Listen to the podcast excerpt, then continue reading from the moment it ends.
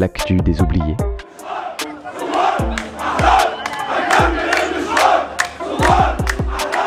Troisième saison.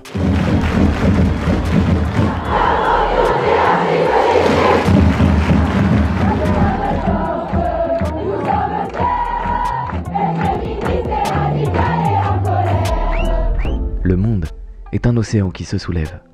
Au cœur de ces vagues résonne ce qui fait de nous des êtres vivants. Écoutons déferler cette écume. Bonjour et bienvenue dans l'actu des oubliés. Deuxième partie cette semaine du volet consacré à la ruée des multinationales sur le continent africain. Après avoir cherché comment le système néocolonial assure toute la puissance des multinationales au détriment des peuples, des écosystèmes et des perspectives de vie sur Terre, nous explorons cette semaine les résistances qui s'opposent à l'Empire. Nous entendrons Hamzat Boukari, auteur de L'Empire qui ne veut pas mourir, puis Georgine Kane, économiste et coordinatrice de la campagne Le droit de dire non au sein de l'Alliance africaine écoféministe WOMIN.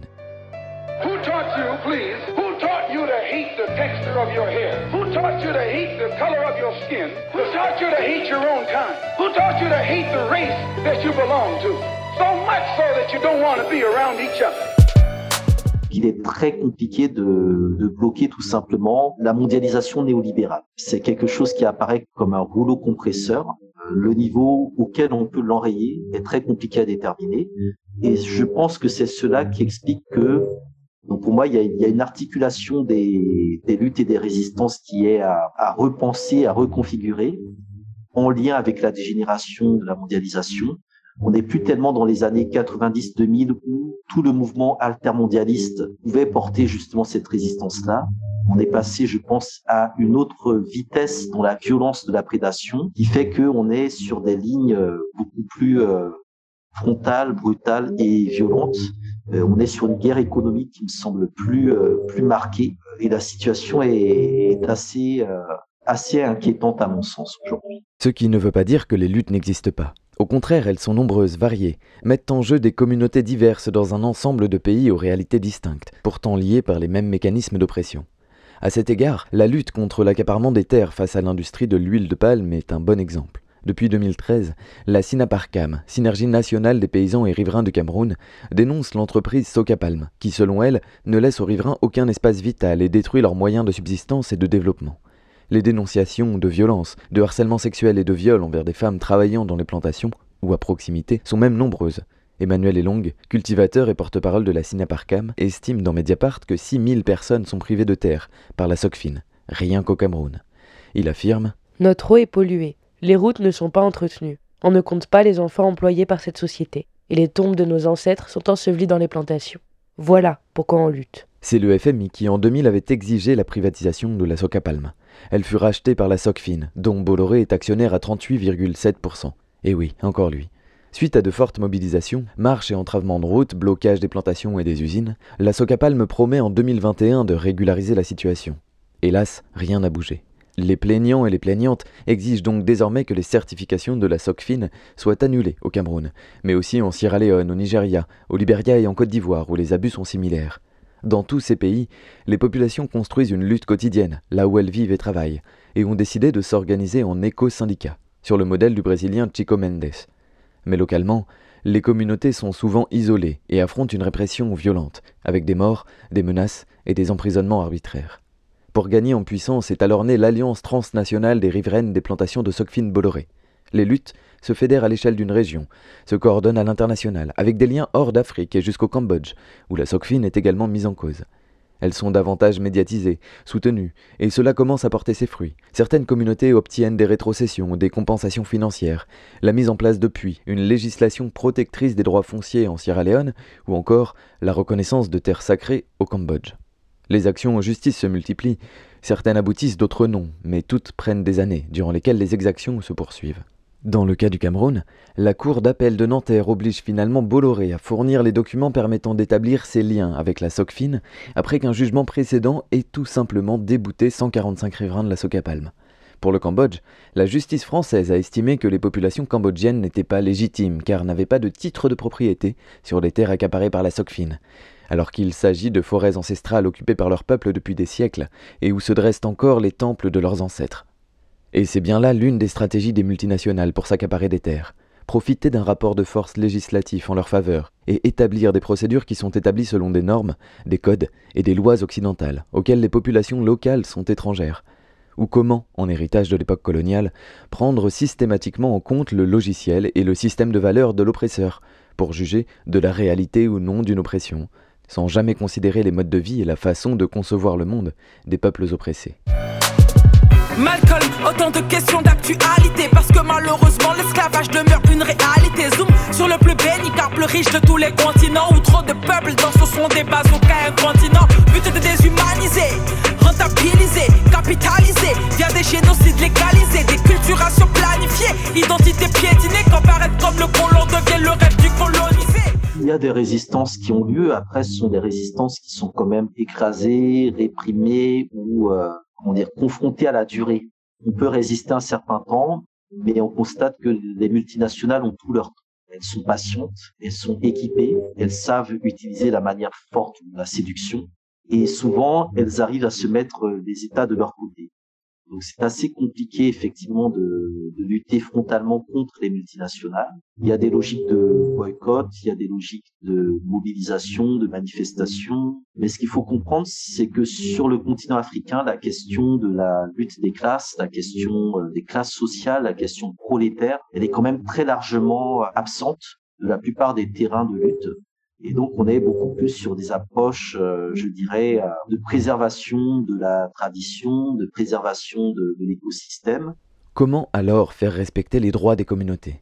Pour l'organisation Natural Justice, il faut au préalable reconnaître et faire reconnaître que leur manière de penser, de faire loi, leur mode de relation aux autres et aux vivants sont au moins aussi légitimes à être considérés que ceux des institutions occidentales. Elle l'énonce ainsi dans une vidéo. Indigenous peoples and local communities les peuples autochtones et les communautés locales sont les garants de certains des écosystèmes les plus précieux de la Terre. Là où elles vivent depuis des générations, leur connaissance intime des relations écosystémiques devient une science vivante, complexe, façonnée par le temps et l'expérience nécessaires pour promouvoir le maintien du système dans sa totalité. Des relations profondément enracinées avec leur environnement permettent aux communautés de vivre sans compromettre les besoins des générations à venir. Et ce rôle de gardienne des écosystèmes commence seulement à être reconnu. Georgine Kane, de l'organisation Women, abonde. Et généralement, c'est plus euh, revivre le droit coutumier. Gérer une communauté en fonction du droit coutumier qui existe, comme la communauté Golobeni, une communauté qui a son chef et la terre appartient à toute la communauté. Une société australienne est venue et voudrait exploiter, mais la communauté a résisté. Ils ont dit que la terre et tout ce qui que contient la terre appartenait à la communauté et ne devrait pas être utilisé de façon à ce que demain les populations vivent dans des conditions difficiles. Donc, euh, ils ont dit la construction de l'autoroute et également l'extraction n'aidera pas cette communauté, aidera plutôt à détruire la nature qui est en harmonie avec elle-même et qui est en harmonie avec la communauté. Donc, euh, se basant donc sur leur droit coutumier où la terre appartient à toute la communauté, la société australienne n'a pas pu commencer l'extraction parce que les communautés ont défendu devant les tribunaux leur droit à leur terre, leur droit de vivre en harmonie dans leur euh, environnement. Natural Justice défend en ce sens l'instauration de protocoles bioculturels communautaires pour protéger l'existence d'écosystèmes locaux dont l'espèce humaine fait encore partie. BCP have been developed as an interface tool les protocoles bioculturels communautaires ont été créés comme un outil. Ils peuvent être utilisés pour illustrer l'identité des communautés, leur histoire originelle ainsi que leur mode de vie, les valeurs culturelles et spirituelles, la gouvernance environnementale et le mode de prise de décision. Ces protocoles permettent de reconnaître les droits d'une communauté afin de légitimer la défense de leurs terres face aux multinationales et face aux tribunaux. Le protocole consiste à écrire l'histoire de la communauté pour que quelqu'un d'extérieur à celle-ci puisse comprendre d'où elle vient, quel est ce peuple et les personnes qui le composent, leur rôle dans l'écosystème et les liens qui les relient à la biodiversité de la région. Ils ont ainsi été mis en place en Afrique du Sud avec succès, autour des peuples Khoi et San, menacés par l'intervention de Nestlé dans l'industrie du rooibos. Kabir Bavikate, fondateur de Natural Justice, poursuit. Ce dialogue est un moyen pour la communauté d'exprimer son histoire et d'appréhender le système juridique existant, en vue de pouvoir dire que nous avons des droits au sein du système juridique et qu'ils doivent être respectés. Plutôt que de réagir au développement destructeur une fois le fait accompli, les protocoles pourraient servir de plateforme pour échanger et s'informer sur les processus de planification avant que les décisions ne soient prises.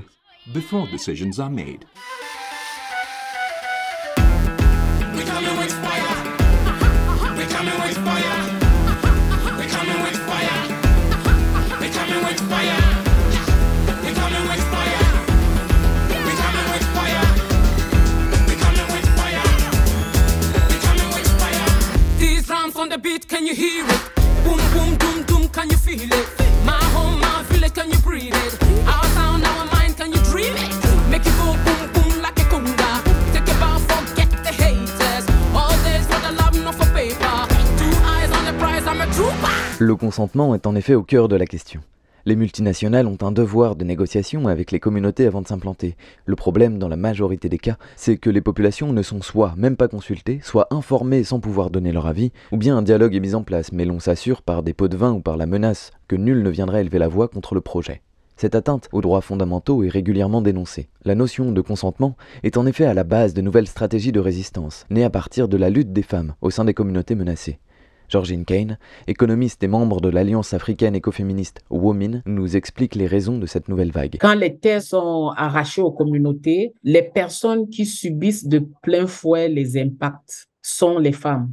Parce que ce sont ces femmes qui sont attachées à la terre, ce sont ces femmes qui cultivent la terre. Même si la terre ne leur appartient pas, appartient soit à des communautés, soit aux hommes, ce sont les femmes qui sont liées à la terre puisqu'elles y puisent leurs ressources, non seulement médicinales, également euh, de la nourriture pour la suivi des communautés. Donc, euh, le capitalisme actuel et le système patriarcal qui est mis sur pied exploite les femmes et c'est la femme qui se trouve au bas de l'échelle. Nous mettons en avant le fait que ce profit capitalistique qui bénéficie aux multinationales qui ont plein de pouvoir spolie les femmes, spolie l'environnement, détruit l'environnement et les pousse davantage à l'extrême pauvreté. Selon Womin, du fait du rôle imposé aux femmes par la société patriarcale, celles-ci ont des intérêts de développement qui impliquent le respect de l'environnement, et de par leurs préoccupations quotidiennes, elles ont des expériences précieuses à partager en ce sens et dans la prise de décision communautaire. Fatima Keller va même plus loin dans Equal Times. Les femmes jouent souvent un rôle central dans la production alimentaire. Les cultivatrices préservent la diversité des semences qui ne font pas partie de l'agriculture commerciale. De plus, le savoir autochtone des femmes sur les semences et sur les cultures diversifiées, souvent rustiques, améliore la résilience climatique, ce qui place les femmes au premier rang de la lutte contre le changement climatique. Bien souvent écartées des indemnisations en cas de déportation d'une communauté hors de ses terres, les femmes demeurent les plus vulnérables à l'exploitation. Malgré cela, poursuit Beaumine, les femmes africaines sont à la pointe de la résistance dans la grande majorité des communautés. D'autant plus que face aux multinationales, qui sont l'expression d'un néocolonialisme empreint de racisme, d'impérialisme et de suprémacisme blanc, la lutte est nécessairement intersectionnelle. On parle désormais souvent d'afro-écoféminisme. Georgine Kane reprend. Qui se situe au bas de l'échelle? Ce sont les femmes africaines en général. C'est pour cette raison que nous regardons à qui profite l'exploitation de ces ressources? En prenant l'exemple du diamant, par exemple, quand le diamant est exploité dans certains pays, je vais citer par exemple le cas de la Sierra Leone ou même de l'Afrique du Sud et même du Zimbabwe, par exemple, les communautés dans lesquelles ce diamant est exploité, ces femmes ne portent pas le diamant, donc, est-ce que le diamant représente une valeur pour cette femme africaine ou ce diamant a une valeur pour euh, certaines personnes en Europe pour lesquelles ces matières premières sont euh, exploitées, arrachées, sans dédommagement aux populations. Donc, c'est pour cette raison que l'afro-féministe aussi également a cette montée en Afrique non seulement en Afrique, mais également dans d'autres pays, sur d'autres continents, euh, les effets du racisme continuent de sévir de plein fouet. La société tout entière n'a jamais pu répondre ou trouver une solution à ce phénomène. Maintenant, dans le domaine de la survie, quand nous parlons de l'impérialisme, du colonialisme et de tous ces corollaires, le problème de la dette, le problème euh, de l'exploitation, non seulement les femmes sont violentées, non seulement les femmes perdent leurs droits, non seulement les femmes n'ont plus rien à faire et se retrouvent au banc des plus pauvres, tout simplement parce qu'il faut exploiter, exploiter, il faut ce profit et il faut euh, nourrir une société capitalistique de consommation à outrance. Et c'est dans cette femme noire qu'on pousse au bas de l'échelle. L'Alliance africaine Women a lancé la campagne Le droit de dire non au grand projet comme un appel à se lever pour affirmer son droit à une vie décente, à la santé, au bien-être, au droit foncier collectif et à celui de cultiver ses propres graines, à celui de bénéficier de services publics corrects et au droit de vivre une relation d'interdépendance avec le vivant. Comme nous le disions, elle base la structure de sa lutte sur l'obligation pour un projet de recevoir de la communauté un consentement libre, préalable, informé et continu. Les multinationales veulent à tout prix extraire pour leur propre profit et nous avons également les États qui disent vouloir les retombées de cette exploitation minière pour soutenir le budget de l'État dont la lutte euh, et les réclamations ne se font pas facilement. Nous avons affaire aux puissances. Mais les femmes ne se découragent pas, nous non plus, nous ne nous décourageons pas, parce qu'il s'agit ici, comme je l'ai dit, d'une question de justice. Il existe des textes des lois qui les protègent. Dans le cadre du CLIP, qui est le consentement libre, informé et préalable qui dit, qui stipule clairement que les communautés devraient être consultées avant que les mines ne s'installent, donner leur consentement à tout projet minier. Maintenant, cela ne se passe pas comme ça.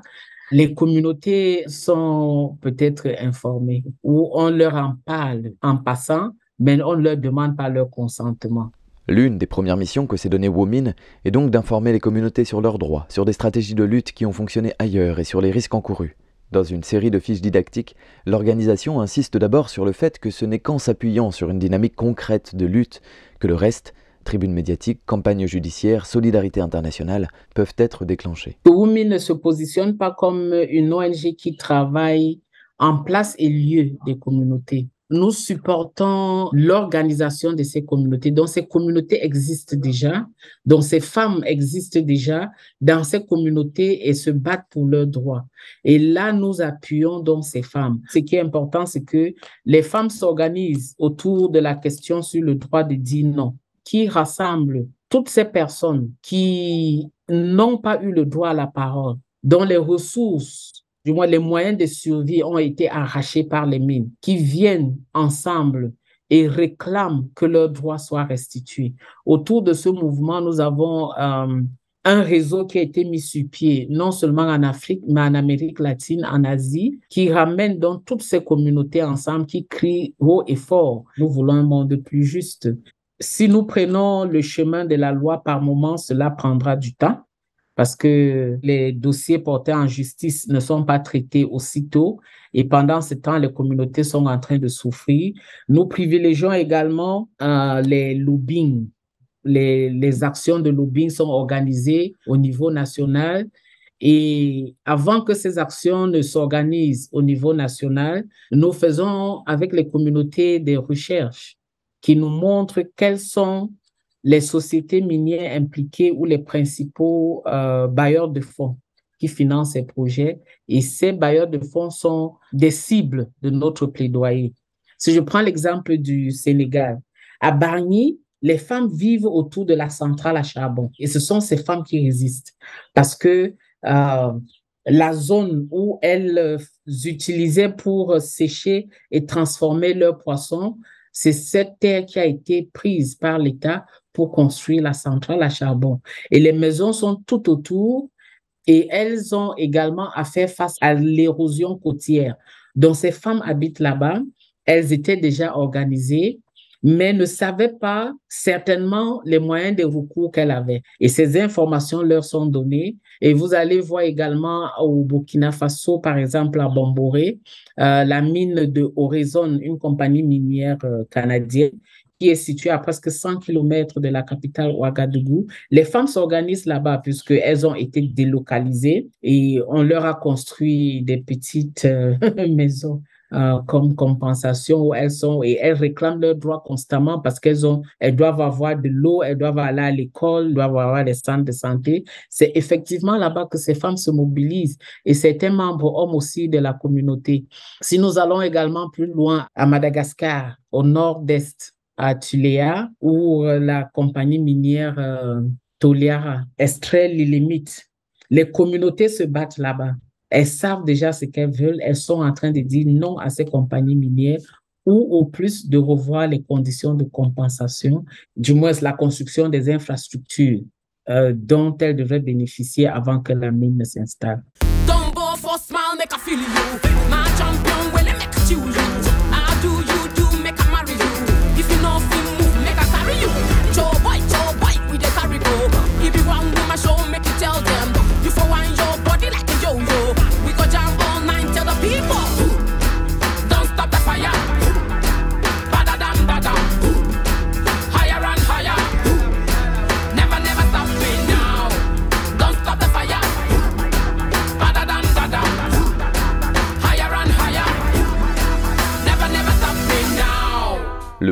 Assume que les résistances ne s'inscrivent pas toujours dans la légalité, qu'en général, c'est la résistance qui permet de rendre légale la résistance, qu'au contraire, ne pas lutter, c'est la garantie de voir ses droits reculer.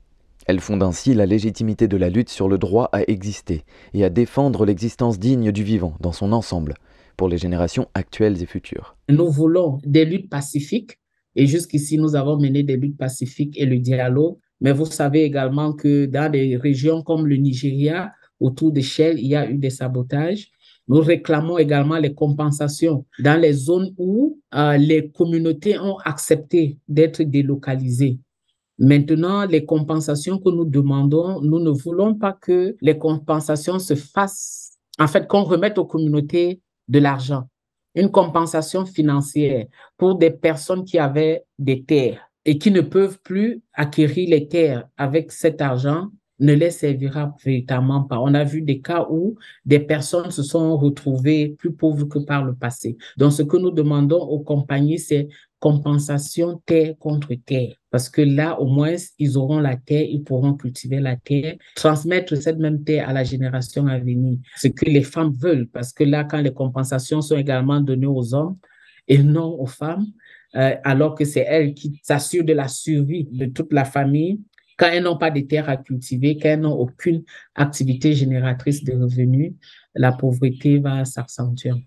Outre les victoires obtenues dans le rapport de force face aux multinationales, les luttes écoféministes constituent en soi des victoires, dans le sens où par la création de liens et l'écoute de la parole des femmes, la position de celles-ci au sein des communautés change radicalement. L'effet premier étant la diminution des situations de vulnérabilité ou d'oppression de genre. Dans certaines sociétés africaines, euh, il était carrément dit que les femmes ne devraient pas prendre la parole où les hommes se retrouvent. Et quand les compagnies minières viennent, que ce soit pour euh, les études d'impact environnemental ou que ce soit pour le consentement libre, les femmes ne participaient pas parce que euh, il est dit que le rôle de la femme c'est prendre soin de sa famille, donc c'est les hommes qui étaient totalement consultés. Et quand on parle de consultation, on pouvait consulter les chefs de village, consulter des personnes influentes, mais les autres n'étaient même pas informés. Ce sont ces femmes donc qui se sont levées, qui défient les compagnies minières et qui, dans leur lutte,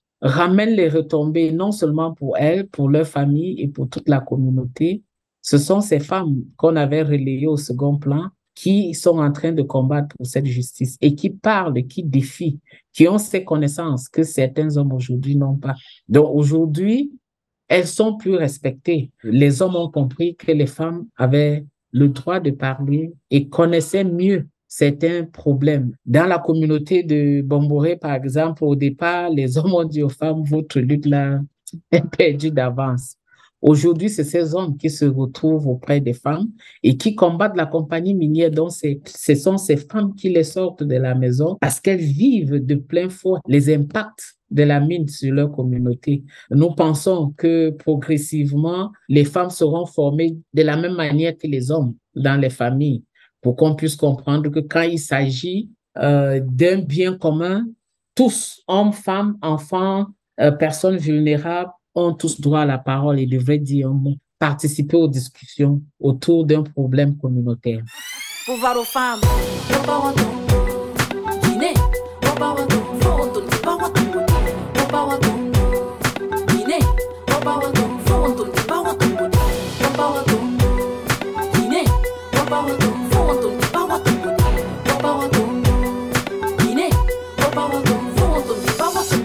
Pourrait encore une fois considérer que l'essence de ce que défendent les communautés est ici le lien.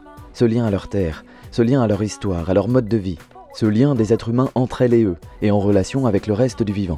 Comme le rappelle Natural Justice, les communautés autochtones résistent avec l'intention de le faire aussi au nom des sans-voix, c'est-à-dire de devoir défendre l'ensemble de la biodiversité dont l'existence est menacée. Fatima Keller le résume ainsi dans Equal Times. Nous avons besoin d'un avenir écoféministe africain. Les militantes sont déjà en première ligne de la lutte pour une écologie durable sur le continent.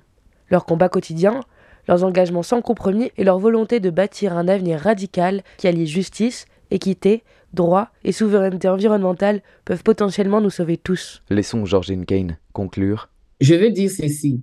Les femmes par le passé ont travaillé la terre, elles ont préservé l'environnement, elles ont des techniques de préservation de l'environnement qui se sont euh, légué de génération en génération. Quelle que soit la contribution de la femme dans la société, elle n'a pas suffisamment été valorisée. Et permettre à la femme de s'exprimer, permettre que chacun apporte sa contribution au développement nous permettrait également de vivre dans une société d'équité et de justice. Aujourd'hui, ces techniques de protection de l'environnement ne sont pas prises en compte tout simplement parce que on pense que ces sociétés dites indigènes n'ont rien à apporter dans une société de développement à outrance. Cette société de développement à outrance a un seul modèle à proposer qui ne prend pas en compte les droits des êtres humains, qui est tourné vers l'exploitation à outrance c'est pour cette raison que, en luttant avec ces femmes, nous pensons que nous aurons un changement positif pour le bien de la société tout entière. Parce que aujourd'hui, les sociétés dites euh, développées ne sont pas aussi développées qu'on le croit parce que nous avons beaucoup de pauvres qui sont laissés hors du système. Et aujourd'hui, le monde a produit plus de richesses que par le passé, mais le nombre de pauvres ne continue que d'augmenter. Et je pense qu'il est important, il est véritablement important de comprendre que avec euh, tout ce qui se passe euh, en Europe aujourd'hui, avec la guerre de l'Ukraine, plus de multinationales font leur entrée en Afrique et commencent euh, à explorer les projets gaziers et tous ces projets gaziers, au même moment où nous parlons de changement euh, climatique, tout ceci mène à la destruction de l'environnement. On se rend compte que c'est pas seulement les écoféministes qui le disent, mais tous ceux qui luttent également pour le changement euh, climatique. Au lieu de continuer à promouvoir euh, cette mondialisation capitalistique qui est encore impérialiste sous toutes ses formes, et qui continue d'imposer au pays des programmes d'ajustement structurel. Nous pensons plutôt qu'il est possible d'avoir un autre modèle de développement où les richesses sont exploitées d'une certaine manière, où les richesses ont des valeurs communautaires pour lesquelles les populations pensent pouvoir vivre en harmonie dans leur environnement et léguer à la génération future ce qu'elles ont reçu.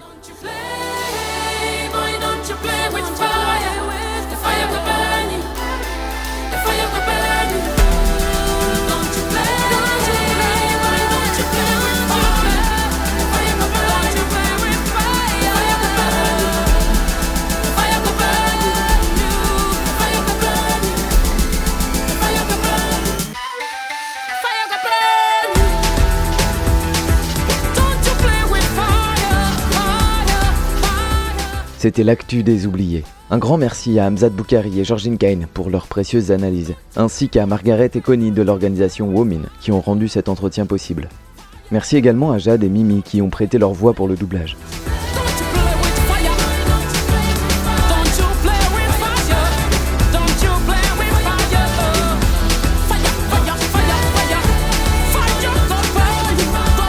Vous pouvez retrouver les sources qui nous ont permis de concocter ces épisodes sur notre audioblog en ligne. Côté musique, Vous avez entendu Aki de Munaya, Coming with Fire de Wiyala et Guinée Wopover Tongo de Sister Lesa. Prenez soin de vous et à dans deux semaines pour le prochain épisode.